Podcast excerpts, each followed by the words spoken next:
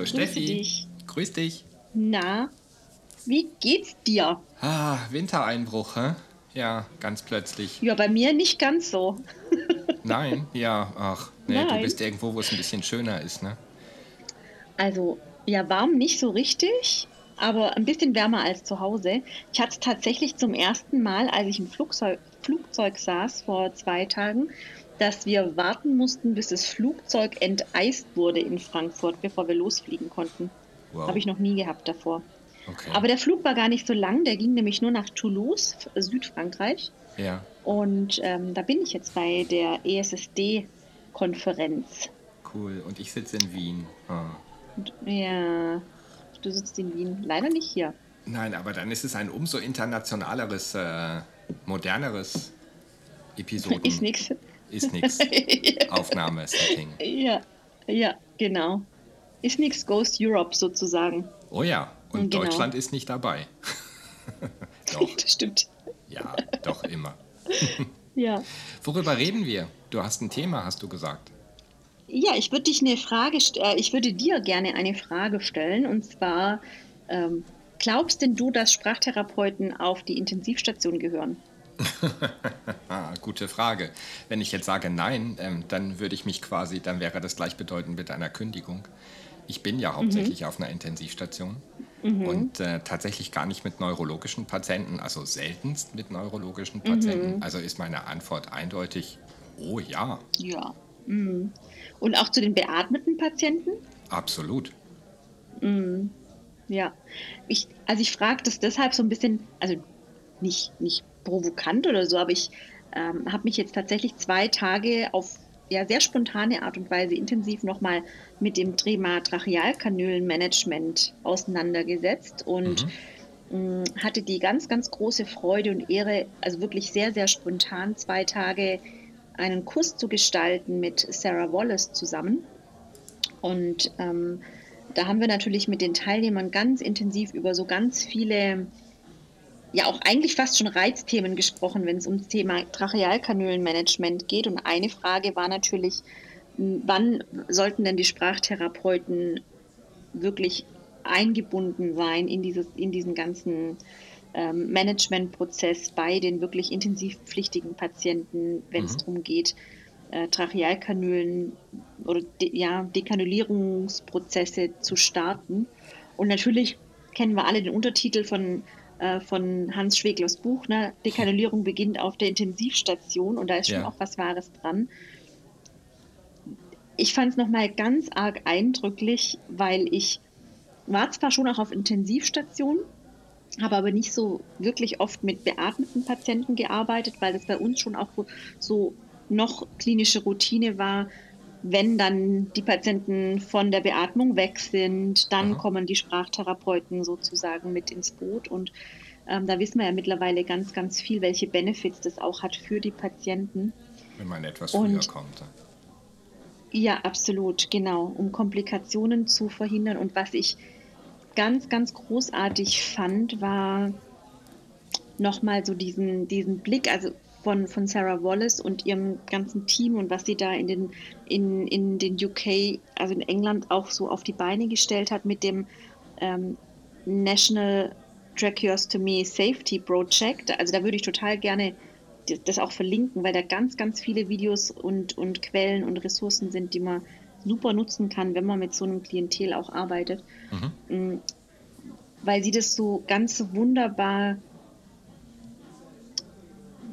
klinisch wissenschaftlich evaluiert hat, welche Rolle Sprachtherapeuten da spielen oder dieser Dekanulier oder dieser Entblockungsprozess, dieses mit dem Patienten im Zentrum Mhm. und was das für Patienten bedeutet, wenn sie keine Stimme haben, wenn sie nicht schlucken können, wenn sie auf einer Intensivstation sind. Und Ja. gerade auch die Patienten, von denen du jetzt gerade auch so ein bisschen berichtest, die jetzt gar nicht unbedingt neurologisch klassisch sind, sondern durchaus auch andere Ist- Ursachen haben. Ich bin ja hauptsächlich auf der Lunge und ähm, was soll ich sagen? Auf der Lunge ist es tatsächlich ja eher so, dass wir ähm, fast keine neurologischen Ausfälle haben bei den Patienten, sondern mhm. dass das Tumorpatienten sind, dass das Patientinnen und mhm. Patienten sind, die gerade eine neue Lunge bekommen haben oder die mhm. beatmungspflichtig sind, aus welchem Grund auch immer, COPD, Covid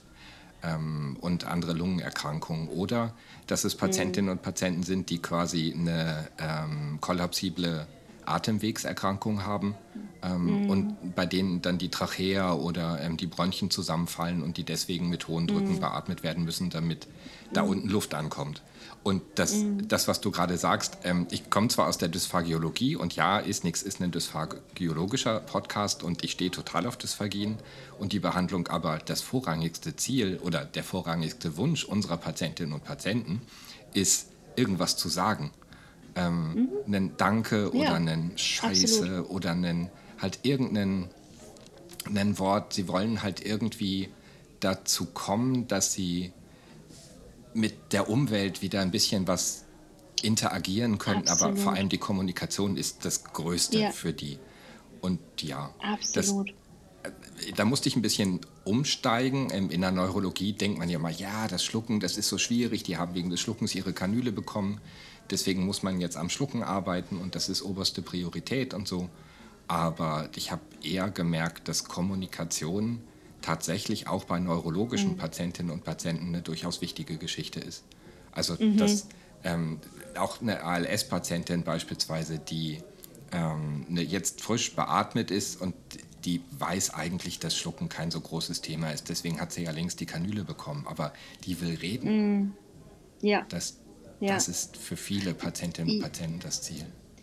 Ja, und auch schon das Essen, also schon auch dieses, dieses, dieses Essen, Schlucken, auf jeden Fall. Und da, also da habe ich jetzt schon auch nochmal so diesen ganz geschärften Fokus auch gekriegt. Und das, also ich fand das wirklich nochmal wahnsinnig beeindruckend. Auch dieses, wie geht man denn mit den Patienten um und wie nehmen die das alles auch wahr? Mhm. Und da hat sie wirklich tolle Videos gezeigt, die auch zugänglich sind auf dieser Seite. Ähm, also zum einen, wie fühlt sich denn so ein Patient, wenn der nach irgendeinem Ereignis auf so einer Intensivstation aufwacht mit diesem Blickwinkel? Ja, also ist sozusagen, es piepst überall und dann geht so der Blick raus und man ist auf einer, in einer völlig fremden ähm, Situation und dann kommen da irgendwelche Menschen und reden über einen, aber nicht mit einem und ähm, vielleicht mal so ein, so ein bisschen, aber erklären einem gar nicht, was ist eigentlich passiert. Die versuchen zu kommunizieren und die kriegen aber keine Stimme raus und keiner erklärt ihnen, warum das so ist. Keiner mhm. erklärt denen, sie hatten eine Tracheotomie und im Moment gerade geht es einfach nicht, weil, der, weil die Luft einen anderen Weg nimmt. Ich fand es so beeindruckend. Sie hat auch ein, ein, Interview mit einem Patienten gezeigt, der gerade einen Tag dekanuliert war und der so beschrieben hat, was das mit ihm gemacht hat. er hat gemeint, das war das Schlimmste, was er in seinem Leben erlebt hat, dass er sich nicht äußern konnte und ja. dass im Prinzip auch über seinen Kopf hinweg über Dinge gesprochen wurde und er irgendwie meinte, nee, das wollte ich gar nicht mitteilen oder das war ja, gar nicht so genau. mein, mein Thema. Also wirklich dieses. Und, und, ja. Und dann ja auch dieses, ähm, wenn, wenn schon, wenn Kommunikation möglich ist über geschlossene Fragen, dann ist mhm. es ja oft so, dass man sich schon bemüht, mit den Patientinnen und Patienten über geschlossene Fragen zu kommunizieren. Mhm. Aber die haben ja Fragen, die man nicht mit Ja und Nein beantworten kann. Die mhm. wollen mhm wissen, wie geht es weiter, was, was passiert, was muss ich mhm. machen, wie lange, was, mhm. wann kommt Besuch, wie, wo bin ich, mhm. ähm, wie viele und ähm, ja. nichts, wo man mit Ja und Nein antworten kann. Und die ja. Fragen, die man den Patientinnen und Patienten stellt, sind ja oft so, können Sie mich verstehen? Ähm, Geht es Ihnen gut? Haben Sie Schmerzen? Ähm, und ja. das ist nicht das Thema, das die Patientinnen und Patienten gerade umtreibt. Ja. ja.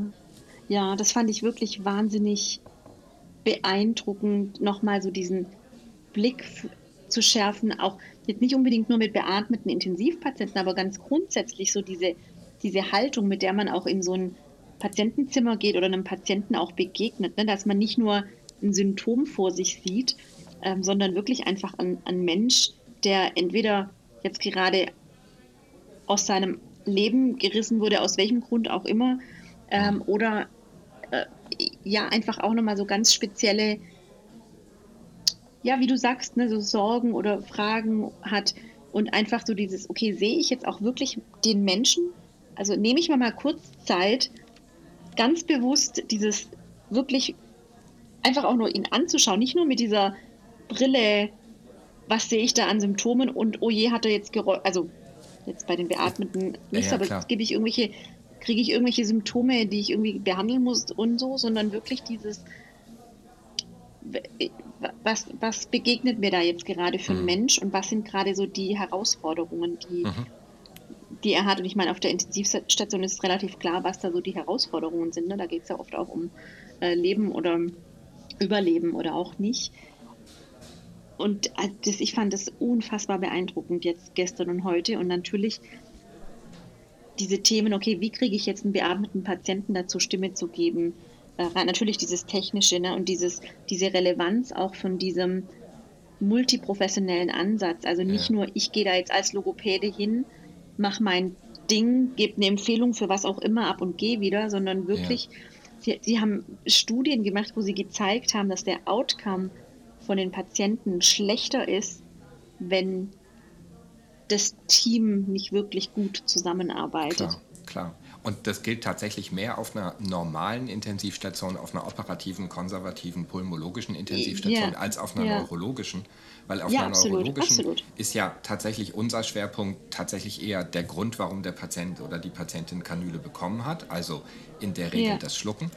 Und ähm, da natürlich ist da interdisziplinärer Austausch auch, auch, auch wichtig, aber wenn ich das ja, vergleiche ja, mit unseren pulmologischen Patienten, ähm, natürlich ist mein erstes Ziel immer entkaffen, entkaffen, entkaffen, entkaffen.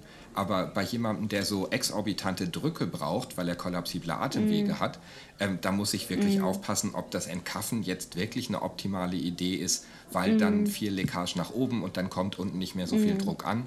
Und das kann ein echtes Problem sein. Ja, und, und das, das, das bringt mich so ein bisschen gleich zu dem nächsten Punkt, weil das Großartige war jetzt an diesem Kurs, dass da wirklich Teilnehmerinnen dabei waren aus ganz unterschiedlichen Ländern. Also das war, ging von Ägypten, Saudi-Arabien, ähm, Portugal, Deutschland und ähm, Spanien und also so, genau, war eine relativ kleine Gruppe, die aber wirklich wahnsinnig erfahren war. Die hatten alle Fies- und Videofluoroskopie zur Verfügung, mhm. was ich wahnsinnig beeindruckend fand. Und da wurden natürlich auch so Routinen diskutiert. Ne? Wie machten ihr das, wenn jetzt ein Patient, zum Beispiel den, den du jetzt gerade beschrieben hast, ne, der nicht, äh, wo der Kaff eben nicht entblockt werden kann, aus welchem Grund auch immer, kann man die essen lassen oder nicht? Und da haben wir jetzt auch eben mit Sarah Wallace drüber diskutiert. Und wie, wie machst du das mit den Patienten, die nicht entblockt werden können, aus welchem Grund auch immer? Kriegen die was zu essen oder nicht? oder was sind so die, das sind so die, die, die, die, also was sind so die Kriterien, ne, die, die wir so bedenken sollten mh, mm, bei diesen Entscheidungen? Fand, das fand ich wahnsinnig interessant. Ja, klar sind das wichtige Fragen und ähm, ich, ja. das, das Entscheidendste, glaube ich, tatsächlich auf einer normalen Intensivstation ist die Verfügbarkeit von bildgebenden Schluckuntersuchungen. Mhm, und nicht absolut. nur die FES. Die FES ist hilfreich, aber man braucht auch eine Videofluoroskopie. Kommst du eigentlich nicht drum aber Auf eine aber auf einer Intensivstation ist das einigermaßen also schwierig. Genau. Geht es ja. nicht. Ja, das geht nicht. Äh, ja. So gut wie mhm. gar nicht. Aber ähm, mhm. und man braucht unglaublich viel ähm, interdisziplinäres Arbeiten. Also die Ärzte müssen sich auskennen mhm. Die Pflegekräfte mhm. müssen sich auskennen, es müssen Diätologen zur Verfügung stehen, auch die Ergos müssen mhm. da sein und die Physios.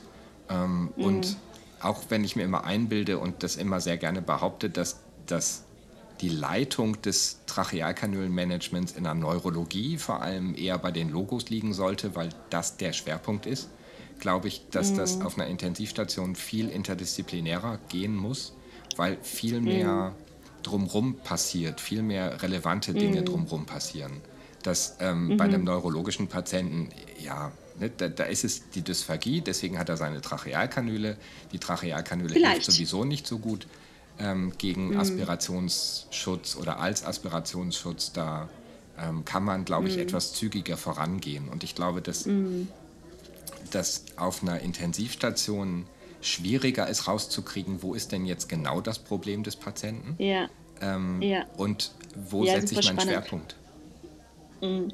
Absolut, ich bin total bei dir. Und was ich, was ich gerade total interessant fand, gerade eben auch nicht auf einer Neuro oder auf welcher Intensivstation auch immer, ne, so dieses ganz häufig ist in unserem Kopf gleichgesetzt, ähm, Trachealkanüle heißt gleich Dysphagie.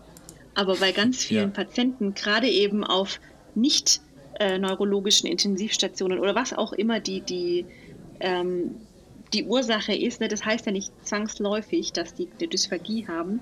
Und das fand ich echt einen spannenden Ansatz, dass die, ähm, die Sarah Wallace meinte, sie untersuchen die Schluckfunktion, aber wenn die Patienten mit dem Schlucken kein Problem haben und die sind, sie, sie, sie können einfach nicht entblockt werden, warum auch immer, und auch ein, ein Passimur-Ventil funktioniert nicht oder was auch immer die, das Problem ist, dann ist es halt schon auch die Frage, warum soll man da nicht was zu essen und zu trinken ja, ja, geben? Ja. Use it or lose it, oder? Unser großes Motto. Quali Qualität, ja, wenn sie auch gar kein Problem ja. haben, müssen wir jetzt nicht unbedingt ein Problem schaffen. Und dass dieses Thema Trachealkanüle nicht unbedingt eine Schluckstörung macht, wenn quasi keine da ist. Also dass da quasi gar nicht so viel dagegen spricht. Das ist jetzt aber wieder dieses. Ja, ich, glaub, ich, glaube, dass, dass das, das Thema, was wir. Dass es eher mhm. so ist, dass wenn man die Patientinnen und Patienten nicht mit Essen versorgt, also sie nicht schlucken lässt, also auch wirklich den Apparat mhm. in Gang hält, dass dann eine Trachealkanüle tatsächlich das Schlucken schlechter mhm. macht weil use it or lose it. Wenn die zu selten schlucken, ja. wenn sie halt vollständig mhm. enteral oder parenteral ernährt werden, nur weil sie eine TK haben, dass das tatsächlich das Schlucken schlechter macht, aber mhm. nur sekundär und nicht die Kanüle. Ja. Ähm, wobei der Kaff ja. schon auch böse ist, aber ja. Ja, und dass das halt tatsächlich dieses pauschale immer oder nie oder alle Patienten oder keiner gar nicht so, so also dass es tatsächlich vermieden werden sollte, sondern dass individuelle Entscheidungen ja, sind sozusagen. Ja. Was nicht heißen soll, um jetzt so diesen ganzen, dieses ganze äh, innere Aufschreien, das jetzt vielleicht die ein oder andere äh, Zuhörer vielleicht haben, was nicht heißt, also das ist was komplett anderes, wie Patienten, die eine Schluckstörung haben, mit geblockter Kanüle essen zu lassen, als vermeintlichen Aspirationsschutz. Mhm. Das ist eine ja, komplett andere ja. Geschichte und das, darum ging es jetzt quasi gerade gar nicht. Aber ich glaube, wir müssen das gedanklich durchaus auch auseinander separieren, um, um da ganz klar zu sein in diesen Empfehlungen, warum ist es bei dem einen Patienten eventuell möglich, warum sollte es bei dem anderen Patienten möglicherweise unter Umständen vermieden ja. werden, so zu denken und zu handeln. Das fand ich total, total, ähm, total ah. spannend. Mm, wie, was auch ein Thema war, was ich auch wirklich interessant fand, war dieser ganze Bereich der Above Cuff Vocalization. Hast du das schon mhm. mal gehört? Wir machen das immer mal wieder. Also das ist quasi bei mhm. uns der einzige Grund, warum die Patientinnen und Patienten dann in dem Falle eine Kanüle mit Suction Aid bekommen. Die wir grundsätzlich ähm, als ja. Team eher ja. blöd finden, aber für Above Cuff Vocalization ist das eine ja. halt ja. durchaus eine gute Option. Vielleicht, um es ganz kurz denjenigen zu erklären, die das vielleicht noch nicht gehört haben, dass im Prinzip Patienten eine Kanüle haben, die jetzt tatsächlich in den UK, was so diese Arbeiten dazu geführt haben, dass diese Suction Aid, also Kanülen, die ähm, zusätzlich zu einem, zu dem Ballon, mit dem, wo der Kaff ähm, geblockt wird und nachgeprüft wird, ob der den, den guten, den, die guten, besten Druckverhältnisse hat, äh, einen zweiten Ausgang sozusagen haben, wo man direkt oberhalb des Kaffs Sekret absaugen kann. Und dieser, dieser Zugang wird quasi genutzt, um bei geblockter Kanüle nicht was herauszuziehen aus der Trachea, sondern Luft, ähm, Luft hineinzugeben damit die Luft dann sozusagen von unten durch den Kehlkopf nach oben entweich, entweichen kann, um das, das sind schon ganz ordentliche Drücke, mit denen man da arbeitet. Also in der Regel sind das so fünf Liter mm. ähm, Sauerstoff, die wir da rauskriegen. Maximal genau, fünf, das genau. ist aber, wenn man das auf die genau. Größe und auf das Lumen der Trachea bezieht, ist das ähm, schon ein ordentlicher mm. Fums. Mm. Ja, also sie meinte so zwischen zwei und fünf, je also nachdem. Fünf ist die Obergrenze. Ähm, ja. was, was eben Fünf, genau, fünf ist so die Obergrenze. Ja, das, ja, das stimmt. Wenn man so durch die, durch die Trachea sieht, dann mag das ganz ordentlich sein. Mm, aber sie hat da auch wirklich Videos schon auch gezeigt, welchen Effekt das haben kann. Und das sind im Prinzip so, das sind im Prinzip so Dauer, also über einen bestimmten Zeitraum dauerhafte Sauerstoffgaben. Ne? Also über immer so, was weiß ich, stündlich zehn Minuten oder was auch immer da das Protokoll die, die meisten ist. Patienten, die ich so kenne, halten mm. das so 15 Minuten durch. Und Sauerstoff ja. nimmt man deswegen, weil man keine Druckluft mehr hat. Also früher gab es ja an den, in den ähm, Wänden immer okay. Druckluft und Sauerstoff, aber ähm, heutzutage gibt es mm. eigentlich nur noch Sauerstoff und Vakuum. Ja. Und ähm, deswegen nimmt man ja. Sauerstoff. Man kann auch Druckluft nehmen, ähm, weil ja. im Prinzip ist das Sauerstoffverschwendung. Der geht ja einfach so verlustig. Mhm. ja. Mhm. Aber äh, das ist mhm. deswegen eine coole Geschichte, weil einmal hat man tatsächlich mhm. einen Luftstrom von unten nach oben durch den Kehlkopf, was total super ist für die Sensibilität. Mhm. Man hat einen Luftstrom durch den Pharynx, mhm. was tatsächlich super ist für die Sensibilität. Aber ähm, die Patientinnen und Patienten können sprechen. Das ist mit der Atemsprechkoordination mhm. ist das äh, ein bisschen kompliziert, weil ähm, die Beatmungsmaschine ja. in dem Moment ja schon ihren Takt vorgibt in der Regel und die Patientinnen absolut, und Patienten absolut. manchmal schon glauben, sie müssten jetzt auf die Einatmung durch die Maschine warten und deswegen nicht oh. sprechen. Sie könnten ja. aber, wenn sie wollten. Ja. Ähm, aber wir ähm, ja. greifen da auch gar nicht ein weil ähm, wir eigentlich gar nicht wollen, dass sie mit der Atemsprechkoordination durcheinander kommen. Das müsste man hinterher, wenn man sie dann im Weaning hat, tatsächlich erst wieder neu erarbeiten. Und deswegen wirkt die Kommunikation mhm. ein bisschen spooky manchmal, weil mhm. Atmung und Sprechen plötzlich mhm. nichts mehr miteinander zu tun haben. Ähm, anders ja. als wenn man die Patienten ja. jetzt entkafft und die normale Expirationsluft ähm, für die Phonation Absolut. nutzt. Das, ja. das ist ein bisschen spooky, aber die Patientinnen und Patienten sind froh, dass sie wieder was sagen können. Das drängt sie auch gar nicht so an. Ähm, wenn sie das mit dem Atmen mal wieder sein lassen, also das die Maschine machen lassen. Ähm, aber mhm. das für eine kurze Kommunikation, wie geht es Ihnen, was wollen Sie zum Frühstück haben, ähm, ja. wollen Sie mit Ihren Angehörigen ja. ein bisschen sprechen, ich ziehe mich gern zurück, ich warte da ja. in der Ecke und ähm, dafür ist es cool. Ja. ja. absolut. Also ich fand es ich fand's auch nochmal so ganz eindrücklich. Natürlich heißt es jetzt nicht unreflektiert allen Patienten, die so eine Kanüle haben oder wie auch immer, da jetzt ähm, unbesehen, unbedacht ja.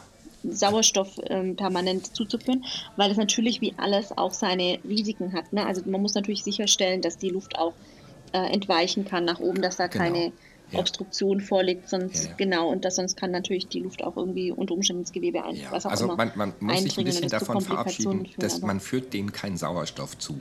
Also mit Sauerstoff hat das ja quasi nur ja, zu tun, Luft, ähm, einfach Luft. nur der Luftstrom. Ja, Luftstrom. Ähm, aber ja. also was, was mir dabei ja. einigermaßen wichtig ist, das, das ist jetzt, das ist so ein bisschen der neue heiße Scheiß irgendwie, so dass die, die neue coole Geschichte. Aber ähm, das Wichtigste ist, finde ich, aus meiner Sicht immer noch entkaffen, entkaffen, entkaffen, entkaffen. Das Above Cuff Vocalization ja, ist eine coole Idee, aber ja. das ist quasi der ja. allerletzte letzte heiße Ersetz, Scheiß, wenn nichts anderes mehr geht. Absolut, das ist wie mit dem ja. Eindicken, außer jetzt. Ja, oder intermittieren. Ne? Ja, ne? ja. Bis in den, in den Phasen, wo es eben noch nicht geht oder was auch immer. Aber das heißt nicht, ja. Das Ziel Aber sollte nicht sein. machen wir das nee, auch nicht, weil intermittierend würde ja bedeuten, wir, hätten, wir könnten die Patienten immer wieder entkaffen und wir können eine Luftumleitung hinkriegen. Ach so. Ja. Ähm, aber dann in Nein, dem Fall eine Kanüle mit Suction Aid zu nehmen, ist für uns keine Option, ja. weil Kanüle mit Suction ja. Aid so viele negative ja. Effekte hat, ähm, dass wir sie wirklich nur ganz gezielt einsetzen, wenn ausschließlich Above Cuff Vocalization eine Option ist. Was sind die, was sind die ähm, negativen was, was uns am allermeisten an so einer Kanüle mit Suction Aid nervt, ist, dass die, dieser Schlauch, der für, die, für das Absaugen, für diese subglottische ja. Absaugung da ist, der hat einen Innendurchmesser von 2 mm. Und der muss ja irgendwo ja. sein. Und in der Regel ist er in die ja. Wand der Kanüle eingebaut. Das heißt, das Verhältnis außen, von Innen- ne? zu Außendurchmesser mhm, der Kanüle verändert sich. Und seitdem ich mit beatmeten mm. Patienten arbeite, weiß ich, dass, Innen, dass der Innendurchmesser der Trachealkanüle durchaus wichtig ist. Wenn ich aber Luft an der ne? Kanüle vorbei ja. umlenken möchte, dann kann ich nicht irgendwie eine Kanüle mit einem Außendurchmesser ja. von 13 mm nehmen, weil plus Kaff bleiben ja, dann absolut. irgendwie 4 mm zum Atmen, das ist zu wenig. Aber wenn ich irgendwie eine Kanüle mit 10 mm Außendurchmesser nehme, aber mit Suction Aid, mm. dann hat die einen Innendurchmesser von 6 mm. Mm. Da kriege ich Verwirbelungen bei, durch die Beatmungsmaschine ähm, und dann habe ich schnell mm. assoziierte, ähm, Ventilator-assoziierte Pneumonien. Also no way. Ähm, wirklich mm. nur, so, sobald mm. wir entkaffen können, ist Entkaffen Priorität. Ähm, aber wenn das Absolut, eben nicht ja. geht, weil Lunge sagt No, ja. dann ist ähm, die Above Cuff ja. Vocalization eine coole Geschichte. Ja. Ja. Ich, dann habe ich mich gerade unklar ausgedrückt. Ich meinte nicht mal so, mal so, mal so, sondern ich bis zu dem Zeitpunkt, ja, das ja. sozusagen genau. der den, so, dann habe ich mich nicht genau, ja. Ähm, so, so ein bisschen weiterführend, wenn man jetzt so in dieser Phase ist, vielleicht auch keine Beatmung mehr notwendig ist. Ähm, und es geht um diese Entblockungen und es geht um diesen Prozess des Entwöhnens von der Trachealkanüle. Äh, fand ich eine super spannende Diskussion, ob Kanülen genutzt werden können sollen, die eine Fensterung eine haben, ja, ja, oder nein. Ja. ja. eine Siebung, genau, ja. ja. Ja, was, was, was sind da so deine Gedanken, die dir als durchaus routinierter Experte im TK-Management äh, Also kommen. einmal, ich finde es cool, dass es Kanülen mit Fensterung und Siebung gibt. Ähm, dass die Phonationskanülen mm. heißen, finde ich ähm, eine ausgesprochen, ausgesprochen schlechte Idee. Ähm, wir verwenden yeah. sie hauptsächlich und ähm, eigentlich ich schon lange, auch als ich in der Neurologie war, ähm, um diesen zusätzlichen Luftstrom nach oben durch den Larynx und durch den Pharynx yeah. zu ermöglichen, indem man halt eine mhm. gefensterte Innenkanüle einbaut. Ähm, ja, mm. es ist ganz cool, wenn nicht so viel Luft an der Kanüle vorbeigehen kann, ähm, damit man zusätzlich die Luft, die sonst in der Kanüle versanden würde, noch nach oben umlenken kann. Ähm, aber mm. dann sind wir wieder mm. bei meinem gerade schon angesprochenen Problem. Ähm, einmal muss die Kanülenwand für gesiebte oder gefensterte Kanülen etwas dicker machen, die sind nämlich ja. sonst instabil. Und ja. ich brauche eine Innenkanüle bei diesen ja. Kanülen. Und das heißt, ich habe ein noch beschisseneres Verhältnis von Innen zu Außendurchmesser. Und unser Weg ist dann immer, wir gehen Kanülen viel kleiner, wir machen die Kanülen dann kleiner. Dann geht an der Seite, an der Kanüle vorbei genug Luft nach oben, ähm, um die für die Phonation, mhm. fürs Husten, fürs Schlucken und so zu verwenden. Ähm, dann brauchen wir keine Siebung, mm. keine Fensterung, damit keine Innenkanüle und haben ein besseres Verhältnis. Aber wenn das nicht mm. geht, wenn eine mm. größere Kanüle gebaut werden muss, dann nehmen wir auch schon mal eine Kanüle mit Siebung oder mit Fensterung, aber wirklich, wirklich selten. Es ist eher ähm, bei den sehr schwer betroffenen ja. Patienten in der Neurologie, die halt diesen Luftstrom wegen der Sensibilität im Pharynx brauchen. Da habe ich gute Erfahrungen damit, aber nicht als Phonationskanüle.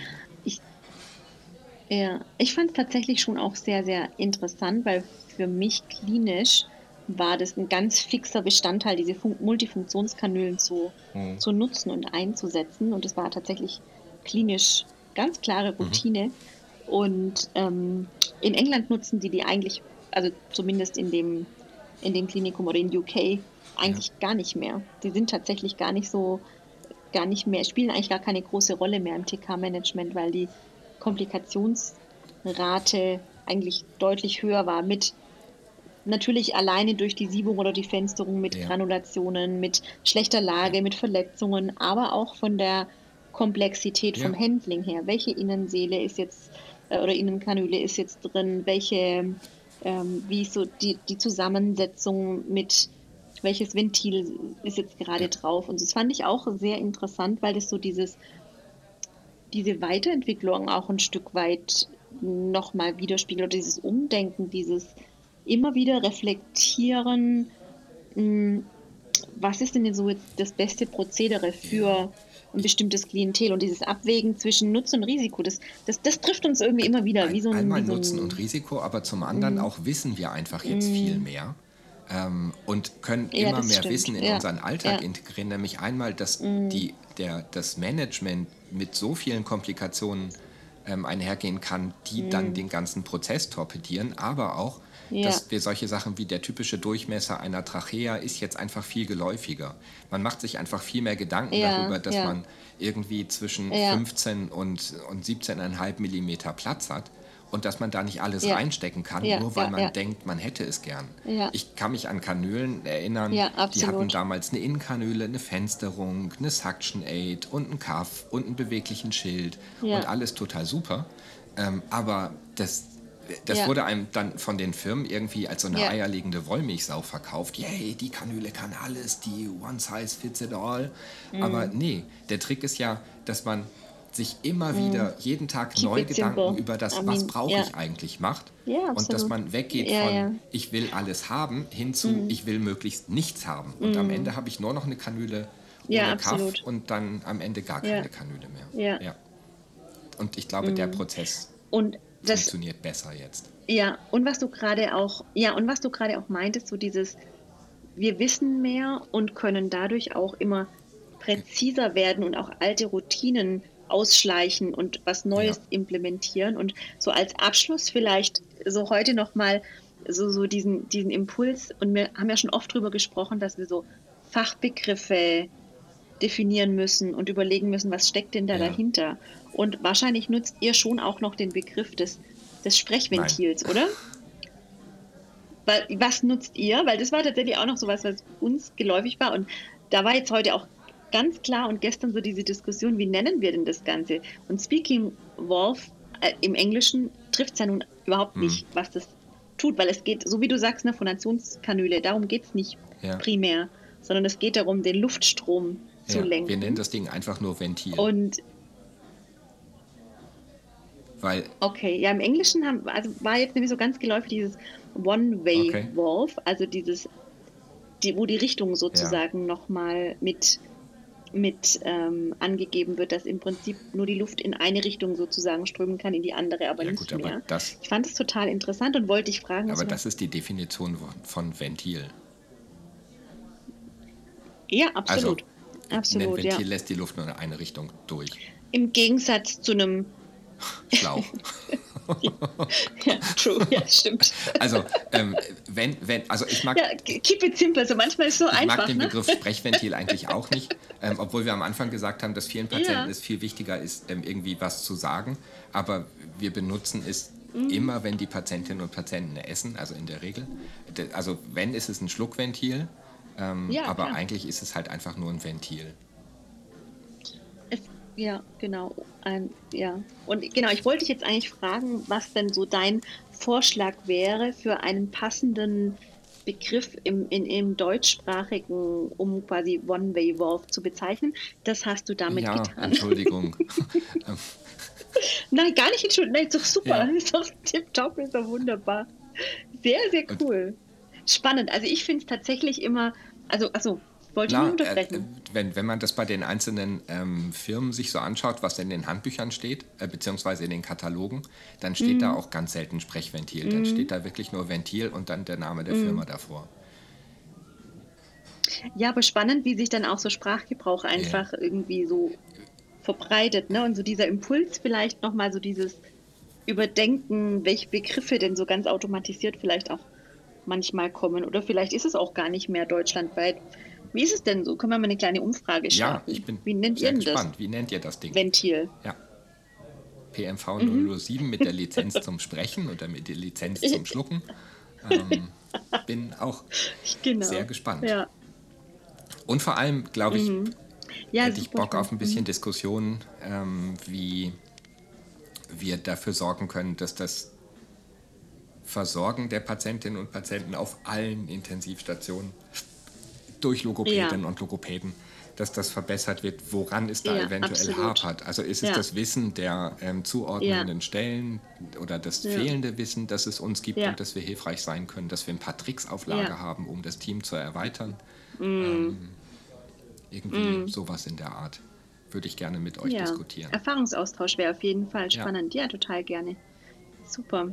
Also ich bin mal gespannt, was für Impulse mir jetzt noch die nächsten Tage begegnen. Da könnte noch die ein oder andere Episode draus entstehen. Sehr, sehr gerne. Aber ich, also vielleicht auch noch mal an der Stelle wirklich dieser, dieser ganz liebevolle Aufruf, also wirklich zu solchen Konferenzen mhm. auch zu gehen, weil das so ganz wertvollen Input, und das ist gar nicht immer nur dieses Jahr die in der Forschung, was will ich denn damit in meinem klinischen Alltag verändern? Also gerade jetzt die letzten beiden Tage waren, also ich glaube, klinisch relevanter geht mhm. gar nicht, wie das, was da zur Sprache kam und wirklich von den Menschen auch lernen zu können, die ja einfach auch maßgeblich dieses Feld beeinflussen und vorantreiben. Und das, das ist schon, schon echt toll. Also sowohl national als auch jetzt eben auf so einer europäischen ja. Ebene. Das äh, lohnt sich schon auch da mal so hinzugucken, oh ja. was es denn da so für Möglichkeiten gibt. Oh ja. ja. In diesem Sinne. Und Mitglied sein hilft auch immer in der. Ja, genau. In, weil wir sind, ähm, sonst ist das wieder eine Überlänge und ja, ähm, dann kriegen wir wieder Ärger. Diesmal ist die Tonqualität besser, aber wir, also machen wir nicht. Genau. In diesem Sinne. Ja. Ähm, liebe Grüße Wunderbar. nach Toulouse und äh, stay hungry. Merci. stay tuned. Das hätte ich jetzt auf Französisch sagen sollen. Ja, auf gar keinen Fall darfst du in Ahnung. Frankreich Englisch sprechen. Oh my goodness. Doch, doch, doch, doch, das war doch, das war doch, doch, doch, total. Ich habe ganz viel Englisch. Doch, wunderbar. Das geht. In dem Sinne, okay, ganz vielen Dank. Mach's gut. Bis dann bald. Tschüss.